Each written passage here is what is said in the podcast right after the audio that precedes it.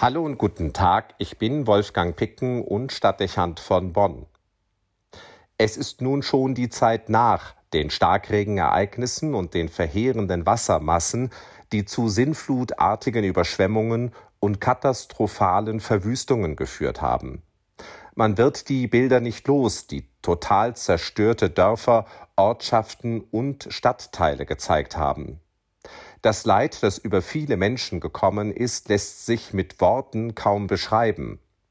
Kaum jemand in Bonn kennt nicht die betroffenen Ortschaften und Regionen, die zu Teilen unmittelbar an unsere Stadtgrenze stoßen. Viele sind auch mit Betroffenen persönlich verbunden, verwandt oder befreundet oder arbeiten mit ihnen am Arbeitsplatz zusammen. Nicht wenige haben Verbindungen zu Menschen, die in den Fluten ihr Leben verloren haben. Die Bestürzung ist allenthalben groß und entsprechend auch die Hilfsbereitschaft. 1000 Bürger, so heißt es heute in einem Zeitungsbeitrag, haben Opfern Unterkunft angeboten. Die Kirchengemeinden prüfen verfügbaren Wohnraum, insbesondere für diejenigen, die über einen längeren Zeitraum nicht an ihren Wohnort zurückkehren können, weil alles zerstört oder vollkommen unbewohnbar ist. Teams von Notfallseelsorgern sind vor Ort im Einsatz und stehen dort zur Verfügung, wohin Betroffene evakuiert werden. Und, was wahnsinnig beeindruckt, die Einsatzkräfte von Polizei, Feuerwehr, THW und Bundeswehr, von kommunalen Verwaltungen, Rotem Kreuz, Diakonie und Caritas sowie unzählige ehrenamtliche Helfer sind bis zur Erschöpfungsgrenze im Einsatz, um zu retten und zu helfen, um aufzuräumen und den Ablauf der nächsten Tage zu organisieren. Was das an Kräften fordert, physisch und psychisch, ist gewaltig. Nicht wenigen Helfern war das gestern bereits anzusehen. Vielen wird es lange in den Knochen stecken bleiben.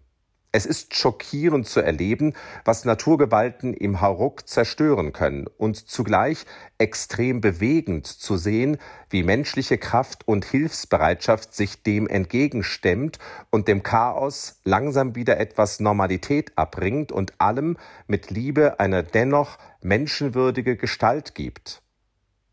Ja, ganz offenbar hat der Mensch durch seinen Umgang mit der Umwelt seinen Beitrag dazu geleistet, dass diese und andere Bilder möglich wurden. Aber er zeigt in solchen Situationen auch, über wie viele Möglichkeiten er verfügt, der Welt, selbst in tragischen Lagen, neue und andere Gestalt zu geben. Das macht nicht nur in solchen Augenblicken Mut, es vermittelt Hoffnung auf die Zukunft. Im Menschen gibt es nicht nur das Potenzial, der Welt und sich selbst gefährlich zu werden, er hat auch die Kraft, vielem eine gute Richtung zu geben und scheinbar Unmögliches möglich zu machen, wenn er denn nur will und sein Herz und seinen Verstand bewegt. Es ist vielleicht nicht unbedeutend, das abrufbar in Erinnerung zu behalten, wenn wir perspektivisch vor der Lösung großer Probleme und Aufgaben stehen. Beeindruckt hat mich, um ein Beispiel zu nennen, besonders die Haltung der Bürgermeisterin von Erftstadt, die mit großer Ruhe und Liebenswürdigkeit und einer Mischung von Betroffenheit und Entschiedenheit gestern in einem ARD-Interview die Lage ihrer Stadt geschildert hat. Man nahm ihr ab, dass sie das Wesentliche in den Blick nimmt und den Überblick behält. Zugleich strahlte sie die Sicherheit aus, die es in solchen Situationen braucht und die vermittelt, wir schaffen das.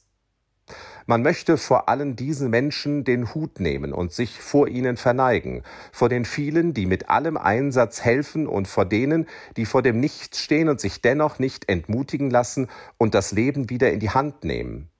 Auch möchte man wünschen, dass es denen, die verständlicherweise weiterhin niedergeschlagen und fassungslos sind, Mut macht und Hoffnung vermittelt. Es wird weitergehen und niemand wird am Ende alleine dastehen. Es sind diese Beobachtungen, dass der Mensch sich immer wieder aus der Katastrophe aufrichtet, die in mir den Glauben an die Auferstehung bestärken. Es gibt etwas in uns, das uns hilft, uns immer wieder aus der Not zu erheben und weiterzugehen. Etwas Starkes, das sich nicht kleinkriegen lässt. Ein fast geheimnisvoller Lebenswille, der uns auferstehen lässt. Vermutlich ist es das, was den Lebensatem in uns ausmacht, von dem die Schöpfungsgeschichte auf den ersten Seiten der Heiligen Schrift spricht. der starke Atem, der von Gott kommt und uns hilft zu leben. Möglicherweise ist es auch etwas, was uns Menschen immer wieder von außen hilft, nicht am Boden zu bleiben und uns neu aufzurichten. Ich musste daran denken, als ich im heutigen Evangelium die Worte Jesu las. Das geknickte Rohr wird denn nicht zerbrechen und den glimmenden Docht nicht auslöschen. Wer würde nicht verstehen, wer würde vielleicht nicht sogar manches Mal in Katastrophen wie der der letzten Tage erwarten, dass das Rohr bricht, der Docht löscht und den Menschen nicht mehr die Kraft gegeben ist, sich neu aufzurichten.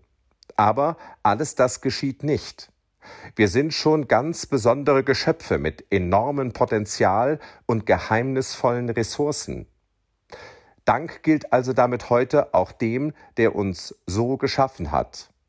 Bleibt zu wünschen, dass dieser Lebensatem in allen Betroffenen groß genug ist. Und es ist zu hoffen, dass wir alle ihn nutzen, um der Zukunft der Menschheit die richtige Richtung zu geben. Wolfgang Picken für den Podcast Spitzen aus Kirche und Politik.